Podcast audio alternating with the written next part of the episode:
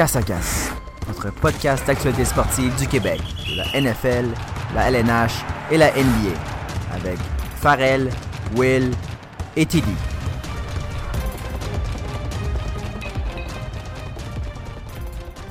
Ah! Une nouvelle semaine, un nouvel épisode. un- une semaine qui est vraiment forte en émotions.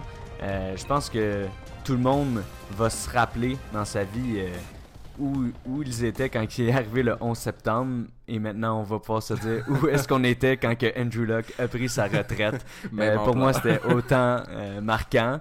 Euh, je pense que dans le monde des sportifs et du football, ça va être un des, des événements les plus marquants qu'on a vécu dernièrement. Une chance, notre podcast n'est pas aux États-Unis. Non, mais ici, ça a moins d'impact de dire que c'est autant marquant que le 11 septembre. On peut dire que c'est autant marquant que euh, quand que les Jeux olympiques sont venus à Montréal. Non? Non, mais on va tous se rappeler de où qu'on était lorsque Andrew Luck a pris sa retraite. Moi, personnellement, c'était mon souper de fête euh, très en retard avec ma famille parce que j'ai beaucoup de famille, donc euh, j'ai plusieurs soupers de fête.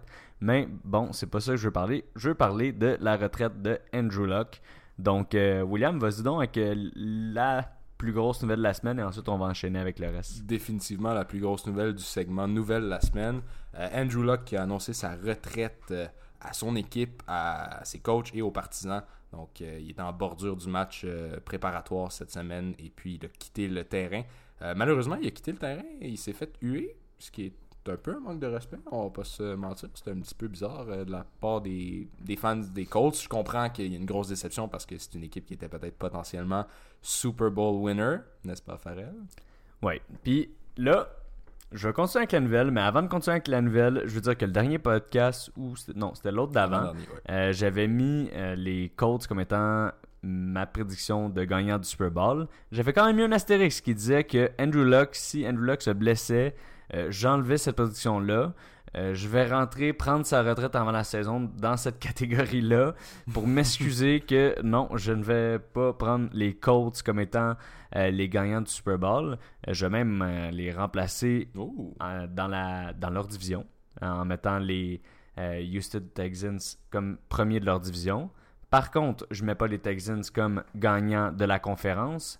Pour gagner de la conférence, je vais aller avec quelque chose d'un petit peu bold, mais je vais quand même y aller avec eux. Euh, je vais y aller avec les Chargers. C'est pas extrêmement bold. Euh, je pense que leur seul désavantage en ce moment, que le monde peut euh, les sous-estimer par rapport à ça, c'est Melvin Gordon, étant donné qu'il n'est pas encore revenu avec l'équipe.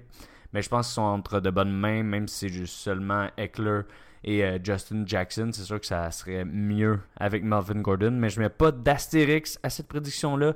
Peu importe c'est qui le running back, je mets les Chargers pour la AFC. Et malheureusement, Will, je vais, je vais y aller avec euh, toi, avec les Mhm. Eagles, qui était mon deuxième choix si jamais les Colts y arrivaient quelque chose. Euh, puis j'ai plus le droit, une fois que la saison va être commencée, même avec mon astérix par rapport à Carson Wentz, là, déjà un changement c'est assez. Donc euh, je vais garder les Eagles comme prédiction euh, du Super Bowl. Donc maintenant que j'ai fermé cette parenthèse-là, oui, Andrew Luck, je trouve qu'il y a deux côtés à la médaille. On peut se mettre du côté des fans et on peut se mettre du côté des joueurs. Des joueurs, je parle pas seulement d'Andrew Luck, mais je parle de tout le monde, tous les joueurs dans la ligue qui ont eu à passer à travers des blessures. Euh, Andrew Luck, ça fait plusieurs saisons qu'il a à aller en rehab pour faire euh, euh, recouvrir de ses blessures. Ça, c'est les saisons mortes où on voit les joueurs enfin profiter de la vie en dehors du football. Donc, faire des voyages, être avec leur famille, avec leurs amis, passer du bon temps. Euh, tandis qu'Andrew Luck, lui, ça fait plusieurs saisons qu'il faut qu'il passe ce temps-là tout le temps à essayer de recouvrir de ses blessures. Euh, c'est sûr que c'est difficile mentalement, surtout qu'une saison de football, c'est vraiment demandant. Euh, c'est pas comme euh, une euh, job 9 à 5. Là. Tu passes vraiment beaucoup plus de temps, que ce soit à étudier le playbook, à t'entraîner, à être vraiment sur le terrain des games, des pratiques. Donc, ce moment-là, souvent les joueurs en ont besoin, puis ça fait longtemps qu'Andrew Luck en a pas eu de besoin. Pas, pas en a pas eu de besoin, en a pas eu tout court. Donc, ça, c'est le côté des joueurs que je suis capable de voir du côté d'Andrew Luck. Euh, par contre, il y a quand même le côté des fans que j'accepte aussi.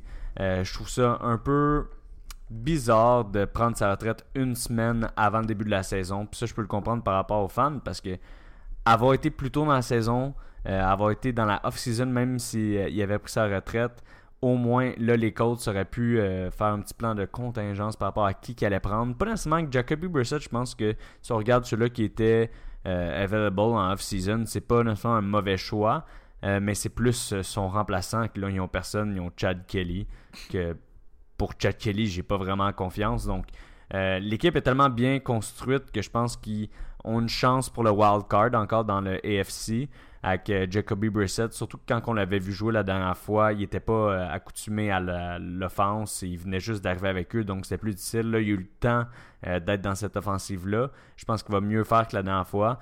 Mais par contre, il aurait peut-être pu aller chercher euh, quelqu'un comme euh, deuxième carrière. Je pense même là un échange en ce moment qui pourrait être le fun, mais qui aurait été mieux plus tôt d'aller chercher un gars comme Teddy Bridgewater avec les Saints que tu peux mettre qui va faire compétition avec euh, euh, Jacob Brissett parce que les deux ont du potentiel puis les deux pourraient se démarquer puis starter mais là il est comme trop tard pour apprendre le playbook fait que ce serait Jacoby Brissett de toute façon il reste juste des vieux vétérans qu'on peut aller chercher juste pour pas pour le pousser mais juste pour le garder la sécurité d'avoir un backup Ouais, mais il reste aussi Kaepernick. Ouais, mais aucune équipe veut le signer. Puis là, c'est fou parce que il y a- je vais rentrer dans une petite nouvelle qui est. Ben, c'est quand même une grosse nouvelle. Dedans, mais il y aurait peut-être euh, une. euh, la première joueuse Ah oui. féminine euh, de la NFL de tous les temps Ouais. qui va peut-être devenir un kicker. Donc, il y aurait une joueuse féminine qui rentrait dans la ligue avant que Kaepernick revienne. Ce qui est quand même impressionnant. Mais que je trouve ça vraiment cool qu'il puisse être ouvert à ça. Euh, Puis pour vrai, c'est c'est la meilleure position que je pourrais imaginer qu'une fille pourrait commencer dans la NFL. Si ça peut mener à d'autres, peut-être, on verra. Mais le kicker, au moins, il y a pas le côté, moins le côté contact. Puis même si c'est un, un kicker de placement, c'est encore mieux euh, qu'un kicker qui allait à plaquer sur le kick-off. Ouais, puis en réalité, cette personne-là, c'est Carly Lloyd qui euh, a fait euh, 55 verges, je pense. 55 verges avec euh, Philadelphie, je pense, dans les euh, dans, dans leur camp d'entraînement. Ça a impressionné beaucoup d'équipes. Puis euh, en fait, la rumeur est que ce soit les Bills qui aient, approché. Ah, euh, moi, j'avais entendu Lloyd. les Bears aussi. Ouais, il était aussi. Il y avait deux équipes en fait, ces deux-là. Mais l'affaire, c'est qu'elle ne pourra pas jouer pour aucune de ces équipes-là jeudi, qui est le dernier jour de camp d'entraînement. Ouais, Parce qu'elle a un match avec le national team. Ouais. Mais eux autres, les, les- mettons ces équipes-là, ils voulaient le voir dès maintenant pour, pour tester. tu sais. Puis on sait que du côté de Buffalo, ça a été le- la risée la- l'année passée. Ça a vraiment mal fini avec leur kicker euh, de ce côté-là. Puis les Bills, ben, on dirait que Ashka commence à être un petit peu euh, à tirer de la patte un peu. Fait peut-être, à la limite, ça y aurait peut-être mis juste un petit peu de pression. C'est sûr que ça aurait pas été quelqu'un qui aurait starté le, le Game 1. Euh, il est bien trop tard pour ça. Elle a jamais kické dans sa vie dans la NFL. Elle a juste fait un kick de 55 verges, puis on capote. Ouais. Mais, tu sais, elle, elle a dit, puis son agent l'a dit, que ça serait comme un peu une voie qu'elle aimerait voir. Elle a quand même, je pense qu'elle a 37 ans. Ça, ça serait quelque chose qu'elle aimerait voir pour son après-carrière. Puis ça serait, honnêtement, ça serait le fun de voir ça. Tu sais, on voit. euh, Ouais, ce serait une première, puis pour Ouais. vrai, elle peut pas faire moins bon qu'Aguayo. Fait que... ouais, pourtant, il est dans- il est pas kické avec, euh, avec une autre équipe de la NFL, je m'en rappelle plus c'est qui. En tout Bon, cas, plus avec, les, les, Bucks. les Bucks, il pas été Ouais. très bon. Mais par rapport à ce que tu disais sur Locke, je veux revenir sur certains éléments. Puis, euh, en fait, je veux revenir sur le fait que tu disais, premièrement, l'élément par rapport au, au temps qui me manquait, puis tout ça. Mais je pense pas que c'est juste ça. Je pense que c'est aussi, tu sais, la, la douleur qu'il y avait. Tu sais, je veux pas se blesser comme ça. Ça te crappe tellement le corps. Puis, tu sais, lui, il devait sentir qu'à chaque fois, le rehab devait être tout le temps un peu plus long parce qu'il était encore plus en plus crap. Puis, tu sais, lui, il est chanceux assez pour que ce soit pas euh, des blessures, exemple, à la tête, puis qu'il y ait des, des séquelles euh, comme de commotion à long terme, puis tout ça. C'est des Mais là, c'est une nouvelle physique. blessure ailleurs, donc. Mais quand même, c'est pas, que- pas la- l'endroit récurrent où il s'était blessé. Ouais, c'était vraiment que- une plus petite blessure où il y avait des extrêmement bonnes chances de revenir. Là. C'était, c'était pas quelque chose de majeur. Donc je pense que c'est plus euh, le côté mental qui est rentré dans Ah, je vais sûrement encore me blesser, je vais encore avoir. Puis il, il Ben, dit, dit, c'est parce qu'il ouais. veut aller voyager, il veut faire des nouvelles choses. Par contre, peut-être c'est un hot take, peut-être que c'est pas un hot take, mais moi je pense pas que tu peux. euh, je l'ai vécu, j'ai joué 7 ans au football et quand j'ai arrêté après, ça a été. Euh, il y a eu des moments que j'ai voulu arrêter, je l'ai fait à un moment donné, puis il a fallu que je revienne parce que je m'ennuyais trop du football. Euh, c'est quelque chose que d'après moi, il va euh, vivre parce que même s'il part voyager 6-7 mois, à un moment donné, tu reviens de ces voyages-là. C'est pas pour tout le monde, mais juste de voir ton équipe, voir tes amis, parce que son entourage, c'est dans la NFL, jouer à la télé, rester dans ce mood-là, c'est vraiment difficile. Comme je dis, moi, j'ai vécu à un niveau beaucoup plus bas, puis je trouvais ça difficile. Donc, je peux pas imaginer lui, même quand il va vivre ses, ses premiers trips de voyage, après quand il va regarder où qu'il pourrait être en ce moment, puis ça va trop y tenter. Je pense pas un retour nécessairement cette saison, euh, mais la saison prochaine, ça m'étonnerait vraiment pas qu'Andrew Luck revienne. euh. En plus, avec il aurait eu le temps de faire ce qu'il voulait faire, puis c'est mieux pour son corps une autre saison sans, euh, sans dommage. Mais aussi, c'est parce que les choses, il y a tellement de choses qu'on sait pas. Puis il a dit dans, dans, son, son euh, press conference euh, qu'il qui, qui s'était toujours promis qu'il allait pas repasser par ce, ce path-là de, de devoir rehab, rehab pendant longtemps. Après ça, euh, faire les pratiques en red shirt. Puis après ça, euh, avoir des setbacks. Puis recommencer. Puis il a dit qu'il voulait plus faire ça. Là, oui, il avait clairement une blessure moins grave que ce qu'il avait fait manquer les autres années. Mais lui, tout ce qu'il voyait, justement, c'est le temps qu'il allait manquer. Mais, tu sais, veut, veut pas. Puis, on- puis je dis ça parce qu'on a entendu Gronk aussi dans, dans- dans les derniers jours euh, parler euh, quand même assez euh, émotivement dans un. Je sais pas, je sais pas où est-ce qu'il était, juste vu dans une espèce de conférence qui était. Puis Ah, je son pense que chandail, il y avait une affaire de c'était CBD. CBD, CBD Med. J'étais comme, ok, c'est à cause de ça qu'il est, il est bien maintenant à la retraite. Mais en tout cas, je sais pas si. je sais pas, c'est, quand même. Moi, je pense que c'est un ça, phénomène. puis- Tous ces joueurs-là qui sont comme Exact. un peu dans le bubble, que c'était un petit peu jeune pour prendre leur retraite. Ouais. Euh, je pense vraiment que c'est un phénomène qu'on on peut C'est pas le voir. premier à euh, tôt. ah, je viens de prendre ma retraite. Puis euh, d'autres personnes notables qu'on peut penser qui ont pris leur retraite jeune, comme euh, Ouais. Barry Sanders, Calvin Johnson, Ouais. euh, je les voyais un petit peu différemment avant qu'ils prennent leur retraite. qu'ils- Ils avaient de l'air tannés de jouer, Ben, Gronk- tan- Gronk tannés plus, du, ça du fait, jeu. deux, oui, mais. Gronk est un petit peu plus vieux aussi. sais. Euh, là, on parle de les trois, je pense qu'il y avait autour de 28 ans, eux que je parle. Donc, c'est un petit peu plus jeune dans leur carrière. que Gronk est 31. Euh, c'est plus vieux. Trentaine. Mais euh, Andrew Luck, je voyais plus une passion. Lorsqu'on voyait jouer, on le voit dans ses, euh, dans toutes ses highlights, comment il est passionné du jeu, qui parle avec les joueurs, qui a de l'air d'avoir du plaisir sur le terrain. Ouais. Tandis que quand Barry Sanders et Calvin Johnson ont pris leur retraite, je trouve qu'il y avait de l'air plus essoufflé du jeu. Euh, pas autant euh, accroché à ce jeu-là. Donc c'est pour ça que j'ai l'impression, en tout cas, il va le voir, il va le sentir euh, quand il va commencer à prendre sa retraite. Euh, mais on va se le dire, tu sais, on, on est tous, ben, nous ici qui font le podcast jeunes, une retraite à 28 ans, il te reste tellement de choses à faire dans la vie. T'es jeune pas mal. Je pense que lui, sa passion, c'est le football, puis après avoir voyagé un peu, il va vouloir y retourner. Mais tu sais, on lit aussi euh, Andrew Luck, dans le fond, il restait 24,8 millions techniquement qu'il doit à Mhm. l'équipe euh, pour honorer son contrat. Les Colts le laissent partir avec cet argent-là en poche. Est-ce que tu penses que c'est peut-être un move de moving on de la part des Colts? Moi, j'avais Je pense l'impression pas. que Moi, c'est euh, garder des bonnes relations avec quelqu'un pour que s'ils reviennent, ben, qu'il n'y ait pas de question dans sa tête qui va avec eux. Ben, c'est sûr qu'il n'y aurait pas le choix étant Ouais, donné le contrat. eux. Mais euh, quand même, je pense que c'est garder des bonnes relations avec lui. Puis d'y donner, tu sais, si, tu lui donnes pas son argent, que tu, tu pars sur un- du mauvais pied quand il s'en va, ça va peut-être moins donner le goût de revenir après parce qu'il va avoir Ouais. une- eu une mauvaise dernière expérience. Tandis que là, euh, tu lui laisses la porte ouverte, tu gardes des bonnes relations. Fait qu'il y a une bonne vision de l'organisation puis de la NFL. Euh, donc je pense que pour eux, l'investissement que ça pourrait être que s'il revient après un an, ça vaut euh, Ça vaut amplement le- le, le 24 millions. Parce que, tu sais, je regardais ça. Veux, veux pas, eux, ils peuvent pas se faire des fausses promesses non plus. Ça se peut qu'ils reviennent pas du tout. Ouais, Puis mais là, pour faut eux, qu'il faut qu'ils commencent à penser, tu sais, le draft, il y a des bons QB qui s'en viennent. Est-ce qu'ils peuvent rester compétitifs, drafter un QB puis redevenir un, un contender éventuellement? Est-ce que, est que le plan peut être à court terme en excluant Andrew Luck ou est-ce que tu dis, Hmm, OK, il y a peut-être. Mais ils vont le savoir avant le draft, ça, d'après moi. Si, si c'est pour arriver, il va pas euh, dire Ah, je veux revenir euh, juste après qu'eux aient drafté un quarterback first round très haut. Euh, je pense qu'il va avoir des contacts avec lui avant le draft. Ah, Qu'est-ce que tu penses faire? Est-ce que tu penses que c'est Mhm. vraiment fini Parce que rendu là, il va avoir eu du, du temps pour lui à penser à tout ça. Donc, euh, C'est très intéressant du côté d'Andrew Luck. On va passer aux autres nouvelles. oh. Parce qu'il y a eu d'autres nouvelles dans, la- dans les différentes ligues. Et on va rester dans la NFL. Lamar Miller, Hmm. torn ACL, donc sa saison est terminée. Donc euh, pour les joueurs de fantasy football qui pensaient que c'était un mauvais pick de le prendre en cinquième ronde, c'est maintenant un très, Très mauvais, de pick. le prendre en cinquième ronde. Mais euh, ça, c'est intéressant aussi parce qu'il venait de trader Dante Furman. Ouais, Euh, ils sont allés chercher Duke Johnson. qui est Euh, plus un mais pass Duke. Johnson, c'est un third, third down back, c'est pas un three down back. Ouais, Si vous voyez la différence dans ce que je dis, tout à fait. c'est lui qui rentre juste au troisième essai. mais donc, vraiment, c'est difficile de voir qui, qui va prendre le dessus dans ce backfield-là. Euh, je pense qu'il va peut-être avoir une petite échange ou signature surprise avant le début de la saison. Ouais, puis c'est aussi en fait le même cas qui est arrivé avec Miller quand il est sorti de avec euh, de, Miami en fait quand il est allé à Houston, il, il, s'était jamais vraiment établi comme un, un first running back. Puis là il est arrivé à Houston, puis là ben, c'était le first running back. Il a quand même il a pas mal fait, mais c'était jamais un, un running back numéro 1 en fantasy ou dans la ligue dans le premier tiers en fait.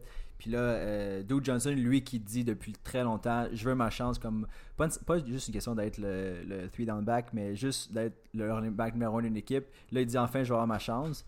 Moi aussi, euh, j'ai j'ai l'avis comme toi qu'il va se passer quelque chose parce que même après ça, si tu regardes la profondeur qu'il y a là-bas, il y a beaucoup de recrues à Houston qui pourraient euh, peut-être bon euh, rentrer euh, dans le rôle, mais après ça, il y en a pas vraiment qu'on qu'on qu'on connaît puis qu'on misait euh, comme des joueurs qui auraient pu prendre, pousser dans le dos de Miller. Fait que je, trouve que c'est un peu faible pour une équipe comme Houston qui pourrait facilement être contender de cette saison-ci pour le Super Bowl même. Donc, je pense qu'ils ont besoin d'aide puis j'espère qu'ils vont aller le chercher parce que donner tout le, le- le rôle du backfield à, à Duke Johnson, je trouve que c'est un peu aller vers, vers sa perte à, à cette facette-là du jeu. Ouais, puis c'est pas. Même si t'essaies avec Duke Johnson, t'es comme Ah, on lui donne le backfield, ben il faudrait quand même que t'ailles un. Je pense que ça va être. sais, un backup. Puis aussi, euh, tu peux pas tout mettre tes œufs dans le même panier d'un gars qui s'est jamais prouvé comme un three down back. Fait que je pense Ouais. qu'il faut que t'ailles euh, aussi peut-être penser à un backfield par comité. Donc aller chercher quelqu'un qui est peut-être plus un, un ground and pound. Puis euh, garder l'homme euh, Duke Johnson comme three, third down back. On dirait que je suis du même avis que vous, mais en même temps, je vois tellement de réactions sur Internet en ce moment, des gens qui disent aller chercher Melvin Gordon, aller faire un move pour aller chercher un gros joueur. J'ai tellement l'impression que ce, cette offense-là est designée pour un Deshaun Watson qui n'a pas besoin d'un workhorse, d'une superstar. Il- Lamar Miller, il y a une raison pourquoi il n'était pas extraordinaire. Il n'y a pas de carry proche de la end zone. Mhm. Il est très limité dans son jeu parce que Deshaun Watson, il gobe tout. Là, je veux dire, c'est Ouais. une, machine.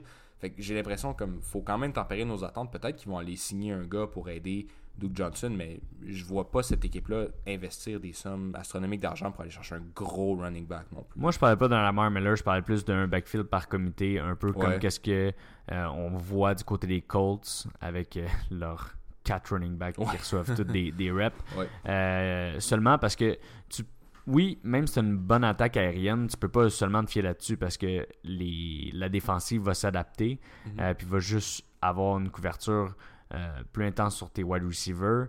Donc, le jeu de course, si tu l'abandonnes complètement, c'est pas bon pour ton jeu euh, par la passe. Donc, il faut quand même que tu sois capable de faire quelque chose du côté de la course pour pouvoir ouvrir ton jeu de passe.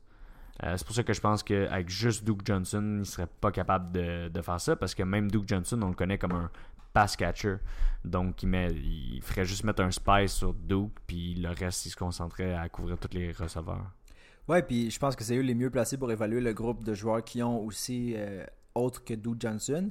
Puis euh, faut pas oublier non plus que ça peut venir avec une signature avec les Cooper qu'il va avoir. C'est sûr qu'il va y avoir Ouais. un ou deux joueurs surprises qu'on s'attendait presque Ah, tous. Carlos Hyde, ça pourrait être Exact. un. Un ça gars pourrait- comme lui. Moi, pour vrai, ça, ça serait correct en termes de comité. Ouais. Alors, Carlos Hyde qui fait, qui fait pas euh, le- le chemin qu'il voudrait du côté des Chiefs. Donc, euh, ça, ça pourrait être un- une excellente signature. Puis même comme third down back, euh, tu sais, du côté des Bills, on en a deux euh, en Yeldon, puis. Ouais, puis- Wade. puis l'autre Non, pas Wade, pas Wade, l'autre. Comment il s'appelle Devin Singletary? Non, l'autre. Le Sean McCoy? C- non, lui que t'as pas nommé pour Frank Gore. L'autre, c'est Perry. là, j'en ai nommé six. Perry, en tout cas. Sunrise Perry, je pense que c'est comme ça. Bref, il y, a- il y a plein de gars qui, c'est sûr qu'ils vont être coupés, puis qu'ils pourraient remplir des rôles dans d'autres équipes de la NFL. Puis même les Colts, ils ont Ah, c'est tellement peut-être ça qu'ils attendent aussi. hein. C'est ça. Moi, je pense que c'est ça qu'ils attendent. Je pense que c'est ça qu'ils vont s'aligner, du moins pour commencer. Puis, tu sais, Lamar Miller, c'était pas non plus une All-Star. Tu sais- tu sais, je voyais les, les headlines de ah, Star running back, Lamar Miller is injured. Mais, Ben, ce gars-là, pas il était bon en début de saison, mais rien. on s'entend qu'il était, c'était pas un gars pour tenir un, un- comme les third down, euh, three down back du côté d'une équipe de la NFL parce qu'en fin de saison, il était tout le temps comme ralenti. Il avait jamais la même force. euh, Puis... Mais c'était pour ça que c'était parfait là, avec l'acquisition de Duke Johnson. C'est que ça allait Exact. mettre un peu moins de pression sur lui. Puis lui, Exact. dans les autres rôles, dans l'autre rôle comme le deux- l'autre running back, euh, c'était parfait. Donc, euh, Mais ça marche je pas pense avec que ça Lamar brise un peu ça leur marchera plan, encore moins avec Duke Johnson. C'est sûr qu'il faut quelque chose qui se passe. Puis je pense, je pense pas Ils qu'ils ont pas des... de ligne offensive aussi. Fait que ça l'aide pas pour la course. Mais ça, peut-être qu'il pourrait avoir des trades, de. Trent Williams? Bon, on continue avec les nouvelles qui sont pas Lamar Miller. Ouais, encore en NFL, euh, les Patriots, euh, leur centre David Andrews, sa saison est menacée car il a été hospitalisé pour des euh, caillots sanguins dans les poumons. Donc, Mhm. une pas mal mauvaise nouvelle pour euh, David Andrews. Maintenant, on va changer de ligue. Euh, donc, j'ai une nouvelle pour la NHL, une nouvelle pour la euh, NBA. Ah, j'imagine que c'est pas Marner Rantanen que tu vas nous amener dans non, la de NHL. ce côté-là, c'est plutôt mort. Quoi qu'il y a Connor McDavid, qui maintenant est aussi un analyste, qui a dit que selon lui, ça allait tout débouler en même temps. Donc, Ouais, merci- ben, ça merci, a du sens. hein, Personne ne s'y attendait. Lâche pas le hockey. Euh, Jesse Pouliou-Harvey, qui est Ouais, un oui, c'est coéquipier à Connor McDavid, a signé avec une équipe finlandaise un contrat de un an. Ça veut pas dire qu'il va plus jouer en NHL. Dans le fond, il y a jusqu'au 1er décembre pour décider de s'allier avec une équipe de la Ligue nationale. Donc après le 1er décembre, s'il n'a pas trouvé euh, preneur, il va jouer en Finlande. Mais autrement, c'est-à-dire que aussi les Oilers pourraient le trader d'ici le 1er décembre. Mais donc, ses droits sont acquis par la Mhm. Finlande. Ça met peut-être un petit peu de. Peut-être qu'il essaye de prendre un peu de leverage de son côté pour se faire échanger le plus rapidement possible. Ouais, pour ça, comme un peu allumer les feux en dessous des Oilers pour Ouais, qu'il se passe que, quelque chose par rapport à ça. il est incapable de l'échanger. Mais je pense qu'il y avait des restrictions un petit peu complexes pour. euh, puis, veut, veut pas, c'est quand même un, un gros choix Ouais. de repêchage. Fait que c'est difficile de l'évaluer. Il a pas performé, mais en même temps, tu veux pas Il y a de la gaspiller valeur au draft que- Exactement. Qui se perd qui est perdu. là. Fait que peut-être les Oilers ont de la misère avec ça, mais en même temps, s'ils veulent pas le perdre pour une ligue finlandaise, ils sont peut-être mieux l'échanger Ouais, pour ça. quelque chose.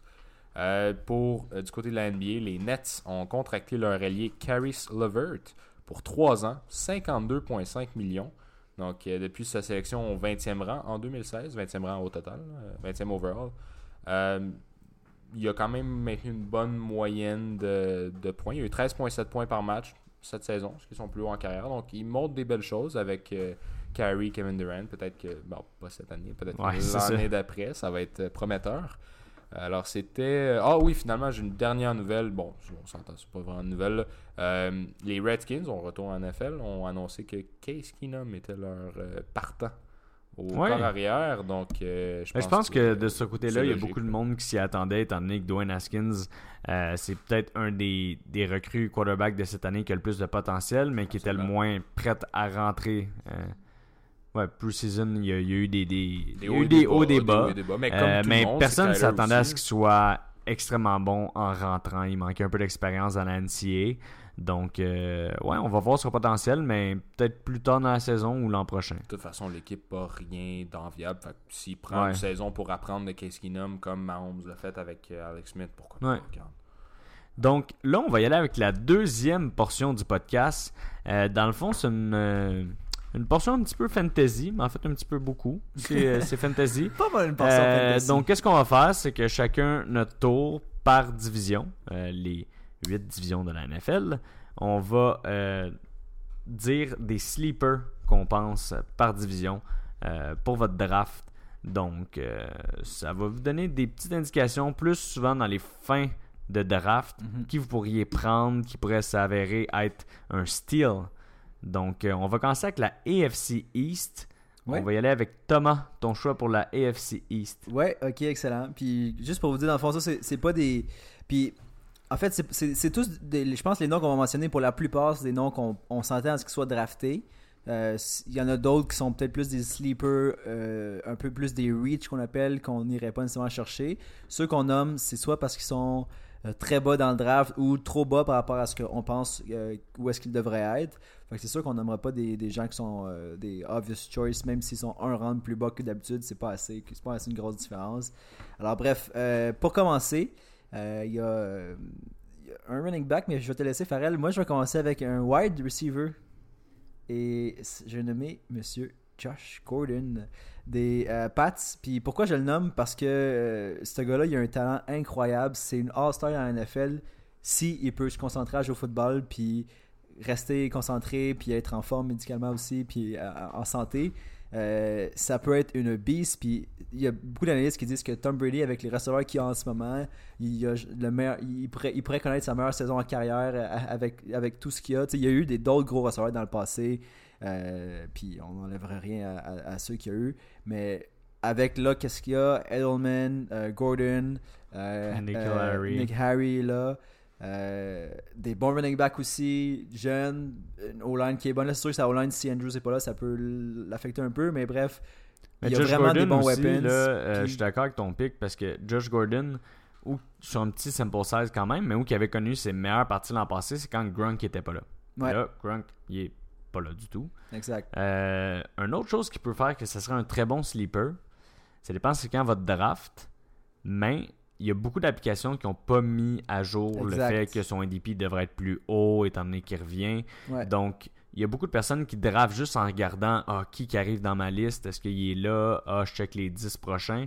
Mais lui, il peut se retrouver très bon dans les listes des ADP des applications de draft. Donc, euh, ça pourrait être un style vraiment tard parce que juste le monde ne voit pas apparaître sur leur écran. Exact. Puis je pense que euh, une ronde là, qui, serait, qui serait bonne de, prendre Gordon, moi je dirais que ce serait vers le huitième ronde de ça, 7 huitième, alors que les, applications le voient beaucoup plus bas que ça, vers euh, 10, 11. Même, même Gordon, je le prendrais même avant ça. Là, je suis même conservateur en disant ça. Ça dépend vraiment de à quel point les. Ah, moi, je reste conservateur par rapport à lui quand même. Parce faut pas oublier qu'il y a beaucoup de ligues qui draftent des kickers en 8 ronde. Ça, ça, faites pas ouais, ça. Non, ben, beaucoup de ligues. Ben, honnêtement, quand tu fais des mock drafts avec des gens qui sont des vraies personnes, ils finissent par te drafter deux QB, deux kickers, deux tight ends, puis deux défenses. Puis t'es comme. Tu vas aller où avec tes deux running backs seulement, tu sais?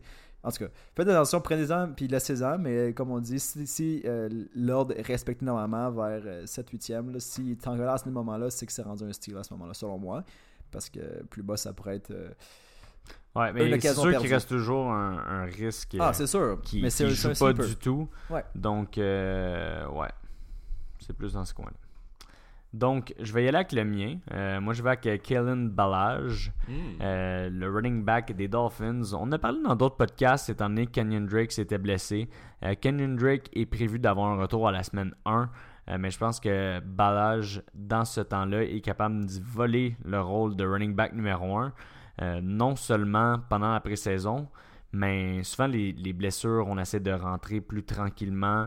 Euh, au début, on ne va pas donner toutes les carries à Drake. Donc, je pense qu'avec les carries que Ballage va être capable d'avoir, euh, il va être capable de se démarquer puis de dépasser Kenyon Drake. Donc, Kenyon Drake se fait drafter beaucoup plus haut que Ballage dans les, drafts. Je pense que ça peut être un steal plus tard dans vos drafts. Puis il a la capacité, Ballage, de faire des gros jeux de se démarquer.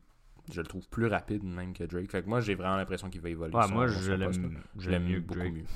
Euh, de mon côté, je bon, vous avez pris euh, les deux premiers sur ma liste, mais je vais y aller avec euh, un wide receiver des Bills. Oh! Je vais y aller avec Cole Beasley cette année. Ça, c'est honnêtement, si votre ligue est très profonde, parce qu'on s'entend, si vous le prenez dixième, c'est quand même une erreur. Aussi PPR. Euh, Exactement, c'est le, format qui l'avantage. C'est là le point que j'amenais. Cole Beasley, dans le fond, euh, il va bénéficier un peu du fait que euh, Josh Allen, c'est un gars qui essaie beaucoup de jeux profonds en terrain. Par exemple, Josh Allen s'adapte à la NFL, c'est plus la NCA. Il doit comprendre que la NFL, ça se gagne par les short pass souvent. Fait je pense qu'il va avoir une adaptation dans son jeu. Et Cole Beasley est de loin la cible numéro 1 euh, pour euh, la, cible, numéro 1 pour les short pass. Il a démontré en, pré-saison qu'il avait une belle connexion avec Allen. Il a reçu la grande majorité des targets euh, de cette équipe-là. Moi, je pense que si vous êtes dans une ligue profonde puis vous allez chercher Cole Beasley, dernier pick, ben non, ce sera pas un starter, mais d'un coup, vous avez un wide receiver blessé en mode PPR, Cole Beasley pourrait être un remplaçant de taille et c'est la plus grande définition d'un sleeper. Parfait. Donc, on va y aller avec la AFC North. Et étant donné que Will, tu as eu le dernier pick de la AFC East, on va te laisser euh, facilement avoir le premier de la AFC North. Vous êtes gentil, les gars. Euh, je vais y aller avec un autre, euh, un autre reach un petit peu. je vais y aller avec Mark Andrews, le tight oh, end. je l'avais mis dans mes, dans mes sleepers, moi aussi. Oui, très bon joueur. Très, très bon tight end. Honnêtement, l'an passé, il était un peu. C'était un rookie. il s'adaptait moi, je pense que cette année, ce gars-là, il peut absolument nous surprendre. La voie est libre. On s'entend, les, euh, les cibles euh, à Baltimore sont limitées. C'est tous des jeunes. Lui, il a un peu plus d'expérience. Euh, Hearns euh, est blessé plus souvent qu'autrement. Moi, je pense que Andrews, ça va, il va se réussir- euh, Hurst, oui. Mauvais, mauvais joueur. Mais je pense que Andrews, il va réussir à se démarquer comme une des cibles numéro un pour Lamar Jackson, qui n'est pas le gars qui passe le plus. Mais reste qu'avoir un tight end qui est, qui est proche de lui dans ses jeux, dans ses transitions. Ça peut être intéressant. Puis Andrews, c'est définitivement le gars que je vais avoir dans cette situation-là. Fait un sleeper, Mark Andrews, probablement qui va vous être utile euh, d'ici la fin de la saison. Ouais, je suis d'accord euh, avec ça. Étant donné que j'étais dans le milieu, je vais rester dans le milieu. Et euh, j'en ai deux. J'aime les deux. Mais je vais en prendre un que c'est pas le plus gros des sleepers en termes de. Il est vraiment pas bas dans les drafts. Mais je pense qu'il a une chance de tomber, d'être un wide receiver élite.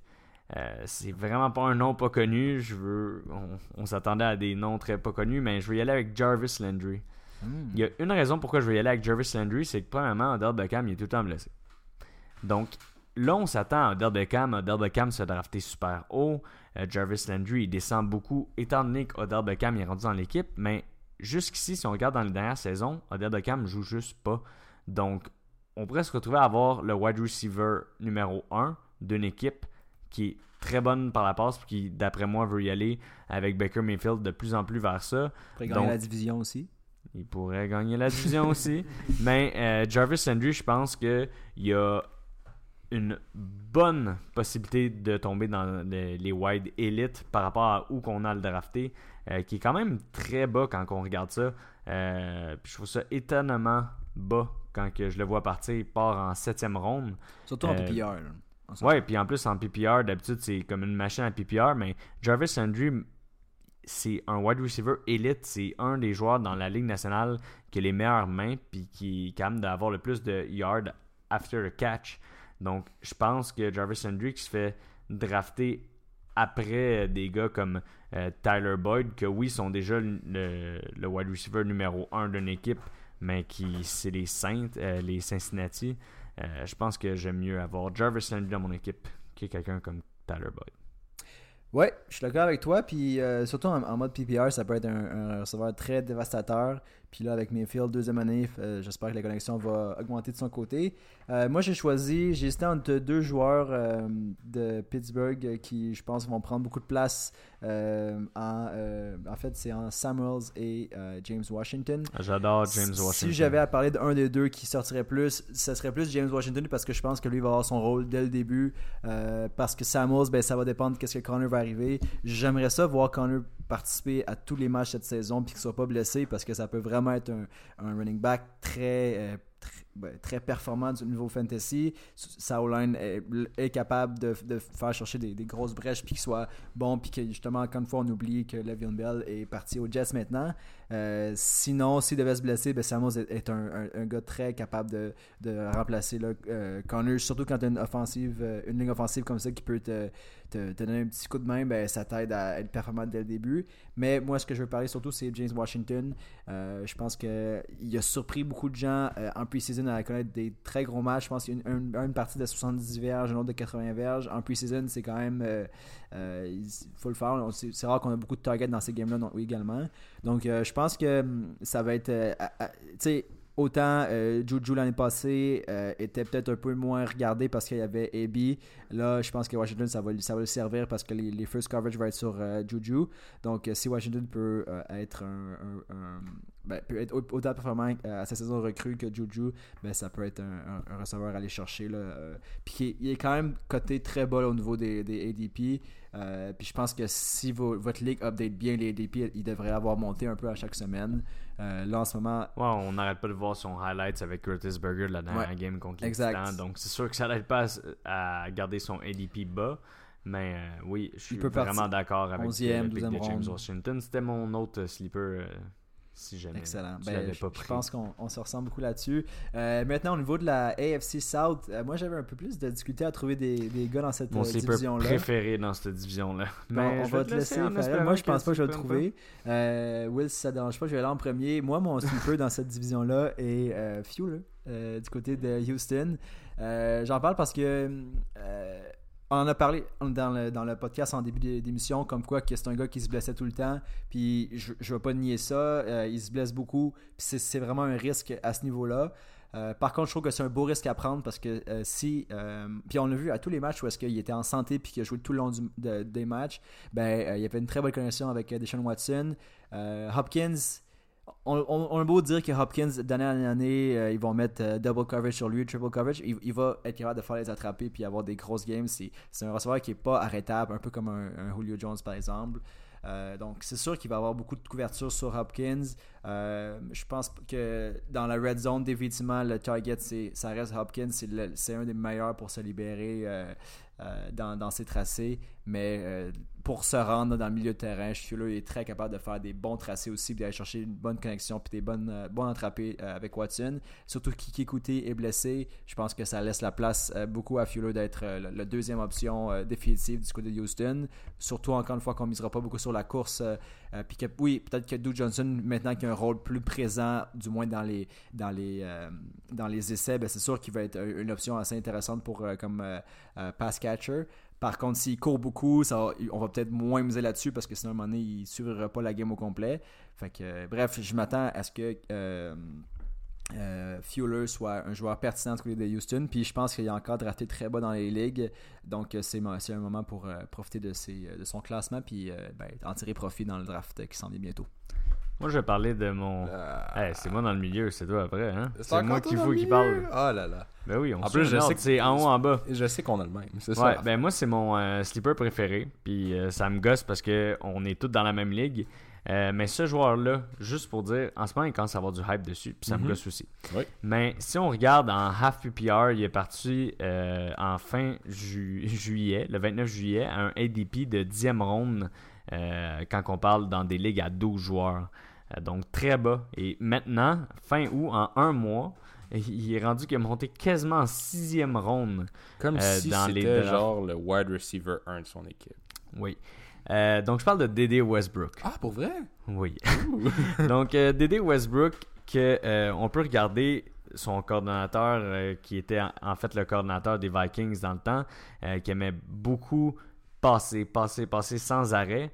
Et qui, qui était en slot, c'était Monsieur Adam Thielen, euh, qui a connu un début de saison incroyable avec les Vikings, qui a quand même continué à la fin de performer, juste moins qu'au début.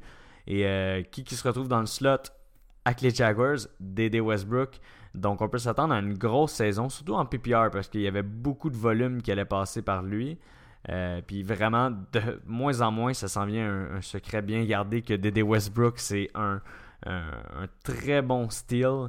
Surtout, encore une fois, dans les formats PPR. Euh, mais moi, je le vise dans toutes mes drafts. Même chose euh, pour moi. ben, ça t'en laisse un.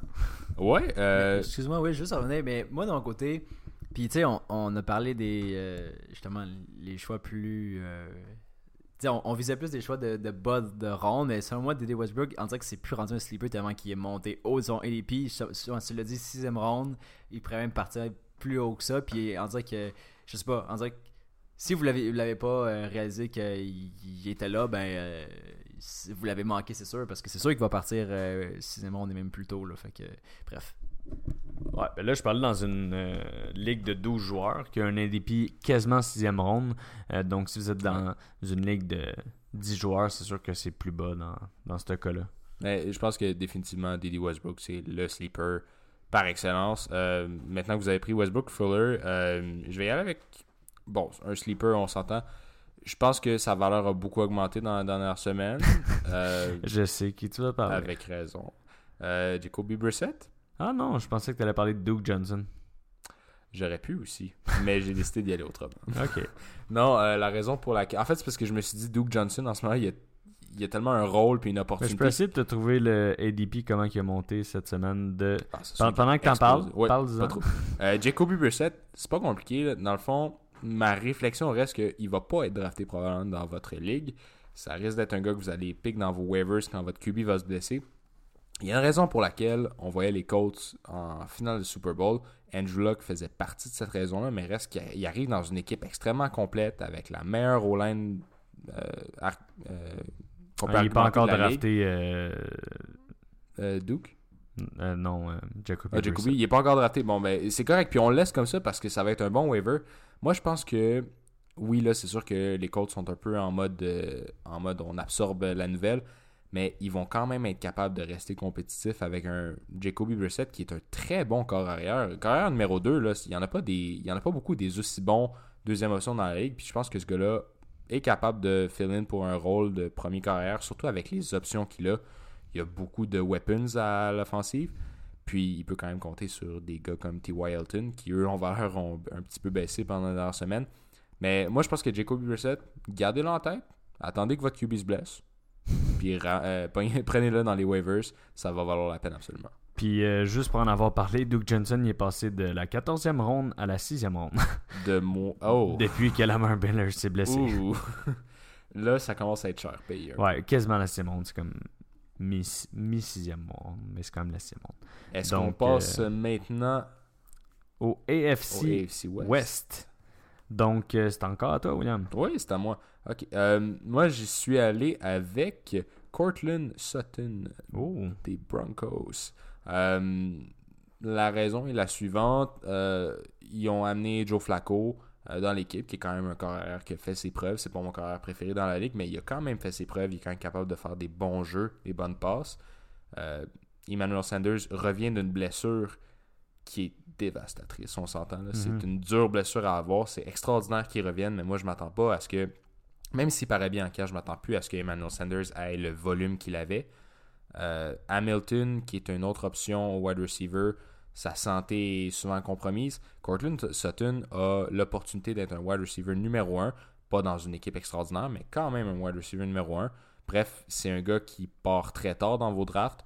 Je pense qu'il est drafté.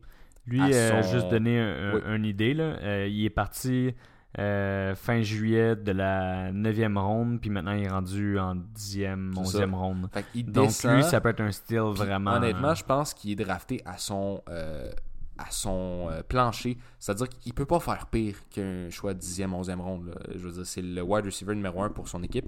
Moi, je pense que ça peut juste aller en augmentant. C'est un gars qui, naturellement, vous allez être bien content de l'avoir drafté. Puis il va probablement être meilleur que des gars qui sont draftés dans ces environs-là. là.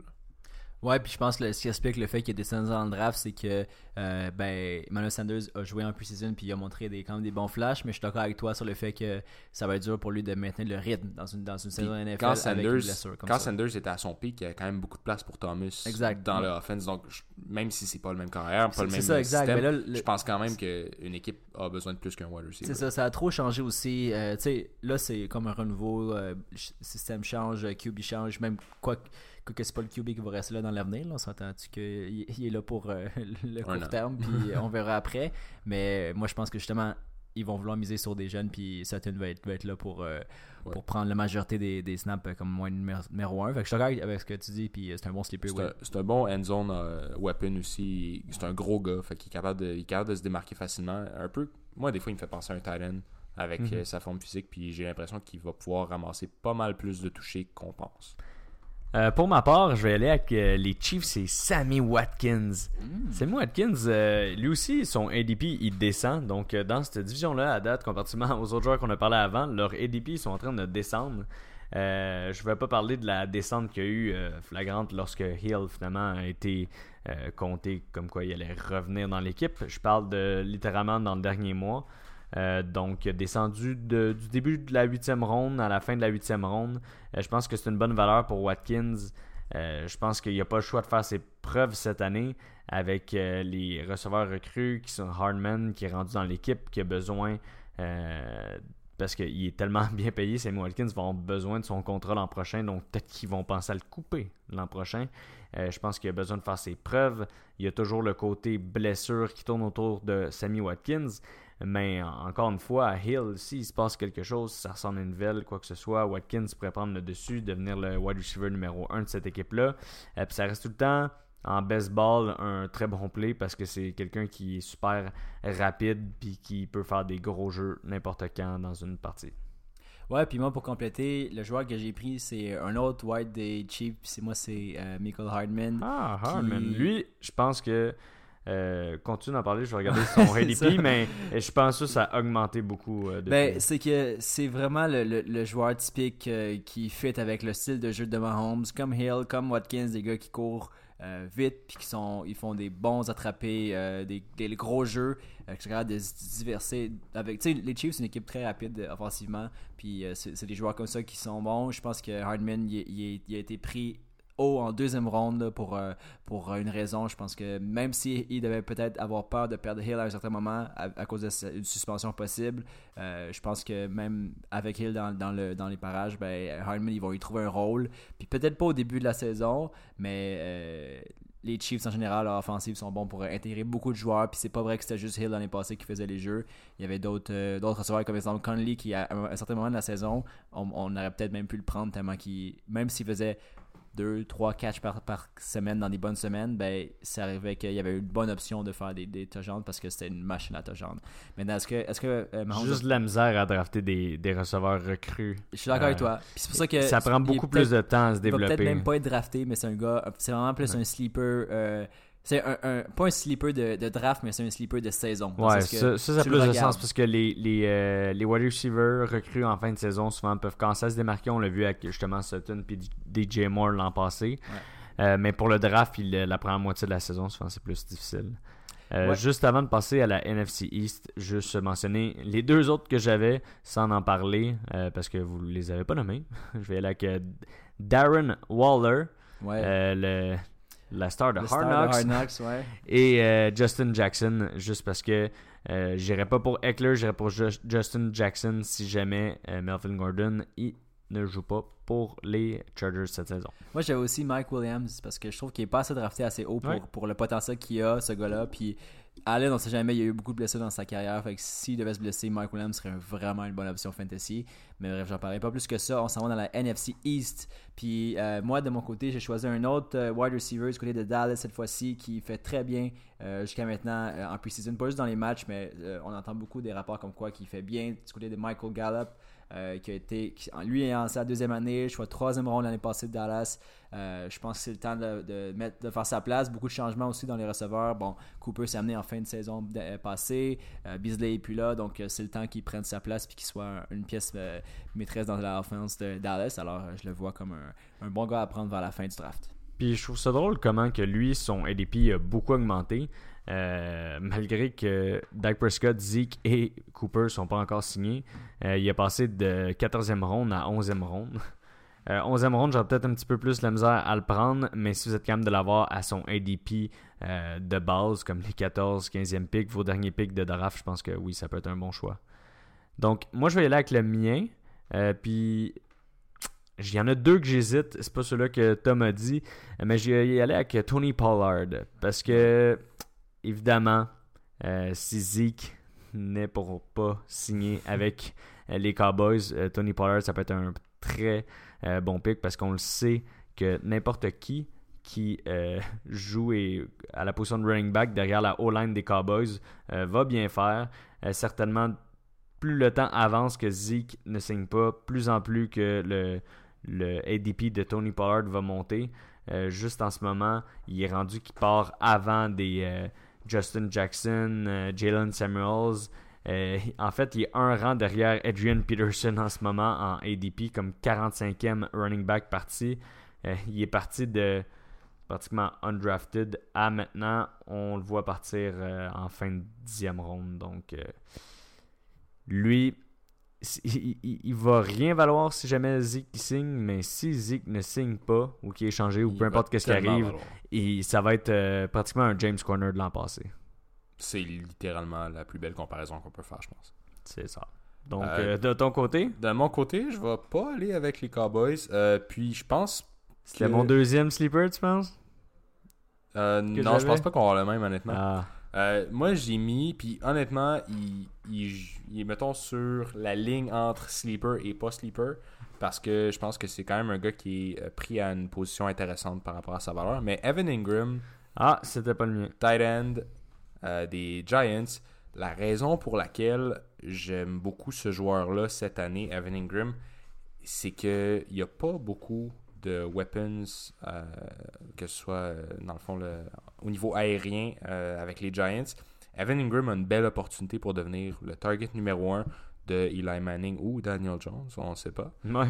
Mais euh, puis Saquon Barkley, il est extraordinaire, mais il peut pas tout faire. là. Donc euh, moi j'ai l'impression que beaucoup de volume en vue pour Evan Ingram. C'est un gars qui est extrêmement dynamique, super agile, un bon physique. Honnêtement, il s'apparente à un wide receiver la plupart du temps, super rapide. Moi j'ai l'impression que ce gars-là, autant peut être. Moi, je pense qu'il est drafté, encore une fois, quasiment à son floor.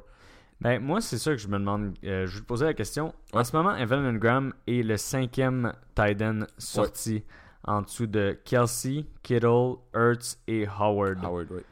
Donc, Il est pas mal Quand proche avec ça- Hunter Henry, ouais. est-ce que c'est en prédiction que euh, il va être meilleur que Howard, Hurts, Kittle ou Kelsey? pas les trois premiers. Je pense que Ingram a la capacité d'être meilleur que Howard avec euh, l'opportunité qu'il y a devant lui. Mais c'est surtout que j'ai l'impression qu'on pourrait le drafter plus tôt et quand même avoir de la valeur. Donc c'est quand même un bon pick. Puis aussi, il faut comprendre que c'est une division où il y avait moins de sleepers. Donc je suis allé avec Ouais. la réflexion. Mais Mon euh, autre sleeper, moi, c'était Miles Sanders, by the way. Ouais, c'est un bon sleeper. Parce que mais je pense qu'il peut gagner la bataille des running backs à Philadelphie. running back 27 présentement dans le ADP pourrait effectivement finir bien. Mais moi, mon point par rapport à, au tight end, euh, c'est qu'après les trois premiers, je pense que ça vaut peut-être la peine d'attendre euh, jusqu'au ouais. pratiquement 9-10e euh, tight end sorti. Ouais.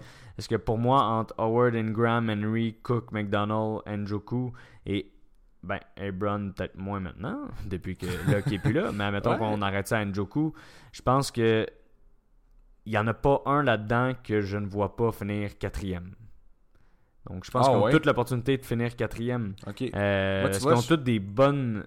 Si on regarde euh, Vince McDonald, euh, il tombe, il y a tellement de, de targets qui sont partis du côté des, des Steelers, en Ouais. plus de Jesse James. Donc maintenant, il est vraiment le tight end de choix. Euh, après ça, on parle Hunter Henry. On l'a jamais vraiment vu à son plein potentiel. Puis on sait que Antonio Gates, quand il était avec Philip Ouais. Rivers, c'est un Hall of Famer. C'est un des tight ends les meilleurs de tous les temps. Donc Hunter Henry, que- je parle pas qu'il devienne Antonio Gates, mais il pourrait- on sait que c'est une bonne place à être. Le Ouais. tight end euh, des Chargers. Il y a Evan, Evan Ingram et Howard, comme on a déjà parlé. Jared Cook, peut-être lui que j'aime le moins là-dedans, étant donné avec les Raiders, oui, il y a eu une bonne saison, puis tout le monde parle de ah, tu reviens avec les Saints, puis il parle de Jimmy Graham, mais ça. ça- Moi, c'est celui que j'aime le moins dans tous ceux qu'on vient de nommer. Ouais, c'est ça. Mais après ça, il y a Njoku, que beaucoup de personnes oublient parce que ça a peut-être été plus difficile l'an passé. Mais en termes Mhm. de, de, de prospect puis de talent brut, je le vois euh, proche de Ingram en- de ce côté-là. Ben, je pense que si on a l'opportunité de faire un top 10 Titan, ça va être assez simple. Dans le fond, c'est pas mal ces gars-là qui ressortent. Mais dans, en mon opinion à moi, j'aime Ingram aussi. ça varie. Mais- Je pense ouais. qu'il y a trois tiers dans ces Titans-là. Il y a les trois premiers qui sont définitivement les trois meilleurs. Ensuite, dans mon deuxième tiers, moi j'ai Ingram et Howard. En fait, j'ai Howard avant Ingram aussi. Euh, je trouve que ces gars-là ont une opportunité extraordinaire. Howard, selon moi, euh, en sortant du college, c'est un des meilleurs Titans possibles. Il est extraordinaire, il est énorme. Euh, je pense que ce gars-là, en plus, il est bien jumelé. Euh, veut pas Winston, c'est un touchdown machine. Puis il vise beaucoup ses tight dans la end zone. Donc j'ai l'impression qu'Howard pourrait aussi être un- une grosse surprise. Puis après ça, j'ai tous les autres qui tombent euh, Mhm. après lui. Fait que c'est pour ça que Ingram, je l'aime bien où il est drafté. Mais oui, effectivement, je pense que c'est pas mon meilleur sleeper euh, de l'analyse de ce soir. Parfait, donc on va aller avec le NFC North, puis tu vas pouvoir te rattraper avec un meilleur sleeper, parce que c'est toi le premier qui parle d'un sleeper dans la NFC North, qui est en fait euh, ta, ta division de prédilection avec les favorite. Vikings. J'aimerais ça avoir un sleeper des Vikings, c'était quand même de m'en sortir un. Ou les trois que t'as mis étaient pas des Vikings. Peut-être. Alors, mon sleeper, Il y en a pas mal, juste un. c'est Marvin Jones. Ah, je l'avais, mais il Tu est pas dans les Vikings. Il est, non, il est pas dans les Vikings. Euh, Marvin Jones, on a tendance à l'oublier. Il a été blessé l'an passé. Euh, mais il faut penser que Golden Tate est parti. Ça laisse beaucoup de targets. Puis Marvin Jones, c'est un wide receiver qui, euh, match après match, est capable de faire des gros, euh, des gros jeux, est capable de cumuler des gros points. Ça Machine reste- à touchdown. une machine à touchdown, puis ça reste le deep target numéro 1 avec Kenny Galladay maintenant qui est drafté beaucoup plus haut que lui. Trop, trop. Beaucoup trop, euh, en fait, c'est ça. Puis ça reste une des options principales de Matthew Stafford, qui est quand même un excellent Drafté 4 Carré. rondes au-dessus de Marvin Jones. Exactement. Donc, euh, je pense que la valeur de Marvin Jones vient dans le fait que c'est un joueur extrêmement talentueux, une belle opportunité, beaucoup de targets devant lui, mais aussi il est drafté tellement plus tard que Kenny Galladay, qui lui, en tant que tel, euh, est drafté beaucoup trop tôt, selon moi. Donc, c'était mon sleeper pour la NFC North. Vraiment d'accord avec toi. Moi, euh, là, je vais deep. Euh, mais vous m'en parlerez. Qu'est-ce que vous en pensez? Moi, je vais y aller avec euh, Jimmy Graham. C'est c'est vraiment deep, puis c'est pas, euh, c'est pas un cas de drafter-le dans vos, les premiers Titans sortis. Euh, mais c'est juste que il est tellement pris bas, c'est un des Titans en fait qui est pris les plus bas dans la ligue. Puis moi, ce serait un cas de genre, ah, j'ai pas de Titan, c'est mon dernier pick, Jimmy Graham. En ce moment, il sort ronde 14, donc ça peut pas être vraiment plus bas que ça. Euh, puis il faut que vous soyez une ligue à 12. Donc c'est vraiment deep. Mais qu'est-ce que je veux dire par rapport à ça? C'est que Aaron Rodgers l'an passé a eu une de ses saisons avec le moins de passes de toucher. On le sait, il a été blessé, ça a été difficile. Euh, la seule personne qui a été capable de garder une grosse valeur, c'est euh, Adams. Devante Adams. Donc je pense que clairement des touchés. Je pense pas que Devante Adams va. euh, il peut refaire ce qu'il a fait l'an passé, mais il va pas refaire euh, 10-15 touchés de plus. Euh, donc je pense qu'il y a des touchés à donner. Euh, Puis où que ça lierait, selon moi, c'est au tight end, à Jimmy Graham, dans le red zone, euh, qui a un gros red zone threat. Également, je pourrais dire, dans les sleepers, je vais pas aller en deep avec eux, mais MVS et Geronimo Allison pourraient être des bons sleepers dans cette mentalité-là. Je pense vraiment que. Je vais te laisser, Mais euh, je pense qu'il y a beaucoup de touchés de plus qu'il va avoir cette année venant de Aaron Rodgers. Euh, Puis il faut qu'il y ait des personnes au bout de ces touchés-là. Donc je pense que Jimmy Graham, euh, je le prendrais juste plutôt que beaucoup de personnes qui partent en haut de lui. Comme en ce moment, TJ Hawkinson part en haut de Jimmy Graham. C'est un tight end recru, donc déjà là, je vais pas vers ça. C'est un tight end qui est vraiment. Il a tous les bons aspects, mais c'est pas seulement un pass catcher. C'est un qui va utiliser pour bloquer. Euh, je le prends au-dessus de Austin Hooper. Euh, je le prends au-dessus de Greg Olson qui part en de lui. Donc vraiment, il y a plein de choix qui partent en de lui que je prendrais Jimmy Graham en haut. Euh, c'est pour ça que je le mets dans mes sleepers. Ah, puis moi, en fait, j'hésitais, je savais pas qui mettre entre MVS puis Allison, puis euh, je vais pas en parler trop longtemps parce Ah, que J'espère que tu as de- pris lui que j'ai mis. Entre les deux? Ouais. Ben, c'est sûr que moi aussi. Le... On dirait que le choix Ah, qui sort plus stressé, et qui hein? part avant, c'est Allison, mais moi, je crois plus en MVS. Ah, yes, c'est ça qu'il faut. Allison, on dirait que les gens croient peut-être qu'il est un peu plus mûr parce qu'il y a eu plus de, de- il y a eu plus de présence dans l'offense l'année passée. euh, puis c'est un peu lui qui a vraiment tassé aussi. Mais en fait, tu parles vraiment des, des ADP proches en ce moment. Exact, Euh, vraiment. M- Marquez, Valdez. Scantling. Non, euh, c'est ça. euh, Marquez il est rendu au-dessus Ah ouais? euh, de. Geronimo. Il y a. Mais j'ai l'impression que même s'il y a un ADP euh, plus avantageux, j'ai l'impression que souvent il part. Euh, Allison part avant parce qu'il est plus connu parce que il y a quand même eu du- dans les matchs qu'il a joué, il, Je il, pense à cause de son il nom. aurait pu être un. Il y a un beau nom. Geronimo! ça s'appelle euh, Throwback saison 1, Geronimo. dans nos euh, podcasts. Will, t'étais pas là, excuse-moi.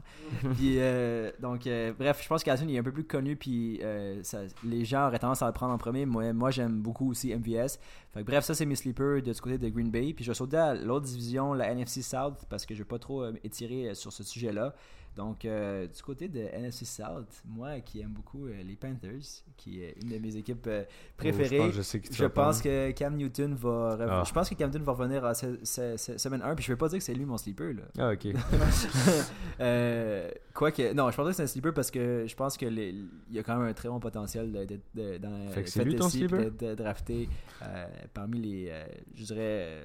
Autour de 5-6e euh, euh, quarterback ce- cette année. Mais bref, mon sleeper, c'est, euh, selon moi, son target numéro 1 dans, la, dans, la, euh, ben, dans son équipe. Ça va être non pas McCaffrey, qui va peut-être se concentrer un peu plus sur la course. Je pense qu'il va avoir une bonne connexion avec Curtis Samuel, qui a Yes. complètement détruit le camp d'entraînement des Panthers. Il a été vraiment le, le, le, le joueur sur qui tous les. les, les euh, ben, le, hype était, c'était lui, c'est lui qui, qui a vraiment tassé aussi. Je pense que, tu sais, est parti, DJ Moore était le, le wide receiver pressenti l'année passée à être le, gros euh, All-Star, mais je pense que Sutton, euh, Samuel a peut-être même dépassé dans les, dans les, du moins dans les targets.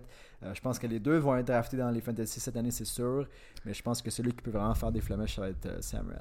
Ouais, puis je suis vraiment d'accord avec toi. Curtis Samuel, c'était dans mes sleepers. Même si de moins en moins c'est un sleeper. Parce qu'il a augmenté de 3 rondes depuis le dernier mois en, en termes de average draft euh, position. Donc euh, c'est clairement à cause de ses performances au camp et en pré-saison. Mais il est encore pris en dessous de DJ Moore en ADP, ce que je ferais pas. Moi, je prendrais Curtis Samuel avant euh, DJ Moore. Mais vraiment, c'est c'est- c'est un cas de euh, tâter votre draft parce qu'on aime beaucoup Curtis Samuel. Samuel? Samuel? Curtis Samuel. C'est comme ça qu'il prononce d'ailleurs. Il dit Curtis Samuel. Ouais, c'est ça. Je, je m'y attendais. Mais euh, il me gosse un peu à comment son ADP a monté. C'est juste ça. Donc, vraiment, tentez votre draft à savoir s'il y a des personnes autant hype que nous. Euh, S'il est pour être vraiment pris trop haut euh, à cause du hype du, de la pré-saison, je le ferai pas. Euh, mais ça reste un, un très bon, un très bon pick. Ouais, définitivement. Moi d'ailleurs aussi, c'était un un de mes sleepers. Mais Mais. là, c'est à moi. Ah, ben oui, toi. Ok, donc pour mon euh, autre sleeper, c'est vraiment quelqu'un que j'ai essayé qu'il soit bon toute l'année passée, puis c'est pas arrivé. Donc euh, je vais lui redonner une chance cette année, Ouh. juste à cause qu'il est pris tellement bas que vous avez aucune chance de vous faire brûler par ma prédiction. Euh, ça pourrait littéralement être le dernier pick que vous faites de votre draft, donc aucun problème là. Euh, je vais aller avec Rojo. Oh! Ah ouais! Ouais, j'ai j'ai pas euh, perdu foi en Rojo euh, seulement parce que je par rapport au ADP, Peyton Barber se fait prendre avant Rojo un petit peu. Les deux se font prendre très bas, mais Peyton Barber, j'ai aucune foi en lui et Rojo, j'ai un petit peu de foi en lui. Oh. Donc euh, euh, je pense que vous pouvez le prendre extrêmement bas, vous en sortir étant donné que c'est un, un pick qui a aucun risque. Mais moi, qu'est-ce que j'aime faire en fin de draft, c'est y aller avec des low risk, high reward. Fait que Rojo, autant qu'il vous coûte rien en fin de draft, ben il pourrait finir par gagner euh, le rôle numéro 1 du côté euh, de l'offensive des Buccaneers.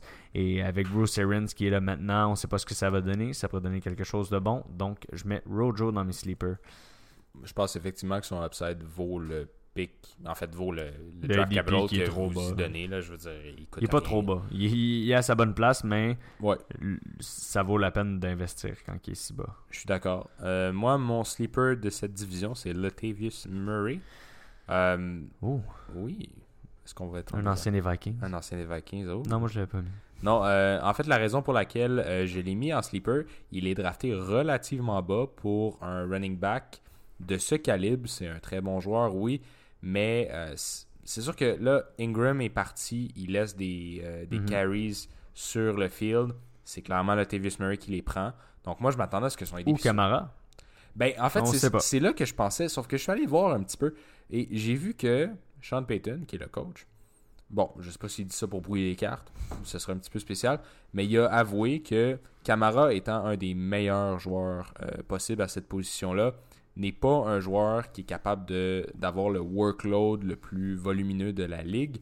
Euh, simplement pour des raisons de blessure, ils veulent le conserver, puis ils veulent. C'est un gars qui est très explosif, puis qui peut faire autant de points, mais en beaucoup moins de carries que les meilleurs running backs de la ligue. Donc, moi, je pense qu'ils vont le garder dans un rôle similaire. Peut-être il va augmenter le volume par rapport à l'an passé. Ingram puis Murray, c'est pas le même style de joueur, mais j'ai l'impression que Murray a beaucoup de place et peut-être qu'il va être capable d'aller chercher des carries importants. Donc, à la position où il est drafté en fin de, en fin de draft, ça peut valoir la peine. Et aussi, il faut penser que si Camara se blesse, mettons, je mets en situation, là, mettons Camara se blesse semaine 4, le Tavis Murray, euh, c'est un des meilleurs, Mhm. euh, ce serait une des meilleurs, un des meilleurs picks du draft dans cette situation-là. Donc, encore une fois, c'est pas beaucoup de draft capital pour quelqu'un qui pourrait apporter énormément à votre, à votre équipe. Ouais, c'est vrai. Euh, je pense qu'on transfère maintenant vers la NFC West Dernière division. dernière division. Euh, je vais commencer avec un joueur qui euh, est drafté relativement bas. Par... Moi, je pensais qu'il augmenterait beaucoup dans son ADP suivant la blessure, en fait, l'incertitude par rapport à Drake McKinnon. Mhm. Je vais y aller avec bon, les deux running backs dans ce backfield. J'avais les deux. Ah, ben moi aussi. On peut les compter. Ça On va nos compter. deux Ben, regarde, je vais en- Les- un, deux. C'est bon. J'ai- Moi, je vais mettre Coleman, qui est drafté plus haut que. Breida. Et la raison pourquoi je le prends, c'est que j'ai l'impression que c'est lui le numéro un dans cette offense-là. Il a déjà joué pour euh, Shanahan euh, quand il était avec, avec Atlanta, puis il a eu du succès avec euh, ce, ce gars-là comme coordonnateur. Moi, j'ai confiance que Coleman va être capable de step up. C'est une nouvelle équipe, un nouveau départ pour lui. Puis l'opportunité est quand même présente. Je veux dire, McKinnon, il n'y a rien de plus incertain. On n'est même pas sûr qu'il va jouer une game cette année. Puis le backfield pourrait lui appartenir. Donc Coleman pourrait devenir un très bon running back que vous obtenez euh, plus tard dans le draft. Donc euh, définitivement un sleeper de ma part. Ouais, pour ma part, euh, je vais parler de Breida. Euh, Breida, je trouve que quasiment la même opportunité que Coleman, seulement qu'on peut le drafter 4 rondes plus tard. Donc, euh, c'est ça que j'aime de Breida, c'est vraiment le côté cheap et opportunité. Euh, c'est pas le pick le plus sexy, je vous l'avouer. Breida, il m'allume pas plus que ça, euh, mais c'est vraiment comme un discount. Donc, ça vaut la peine avec, comme tu dis, Jerk McKinnon qui est plus dans le décor. Ouais, puis je pense que les deux gars que vous avez mentionnés vont être draftés assurément. Euh, je m'attends plus à ce que Coleman parte euh, beaucoup plus tôt que Breda. Mais quand même, Breda, sa valeur monte surtout avec ce qui se passe avec McKinnon. Vous avez raison. Moi, la personne que je vais nommer, c'est aussi un running back d'une autre équipe, mais c'est vraiment plus un reach. Vraiment, vraiment un reach selon moi. Il sera assurément pas drafté, mais c'est vraiment un sleeper à tenir euh, à du coin de l'œil. Puis l'année passée, personnellement, je l'avais drafté, si je me trompe pas. Ou du moins, je l'avais pris avec l'incertitude euh, qu'il y avait avec euh, Todd Gurley. Puis je ne parle pas de Anderson qui est pressenti comme le, le gros gars qui Mhm. va être très drafté euh, haut. Même je pense que dans les son ADP le draft maintenant très haut là, vers euh, la euh, attendez, je regarde ça en même temps vers bon à 10 équipes 8e ronde, fait peut-être 6, e ronde environ pour euh, 12 équipes. Euh, je trouve ça beaucoup haut pour euh, un Gurley qu'on sait vraiment pas. septième, fin, fin de Septième, septième fin en ce septième. on, on sait pas vraiment ce qui va se passer non plus avec euh, avec Gurley. Il pourrait aussi être en santé puis avoir une- un, un, un- un- un jeu limité, mais quand même être en santé tout le long de la saison, puis justement être assez en forme pour les playoffs à la fin. On sait pas ce qui va se passer. Par contre, si on devait apprendre qu'il se blessait, ben moi j'irais. euh, je pense qu'Anderson va être définitivement pris dans votre ligue assez tôt, puis je pense que c'est le, choix logique si on avait à prendre son, euh, successeur. Euh, par contre, il faudrait pas oublier Malcolm Brown qui quand même était justement dans les pattes de jusqu'à le draft de cette année.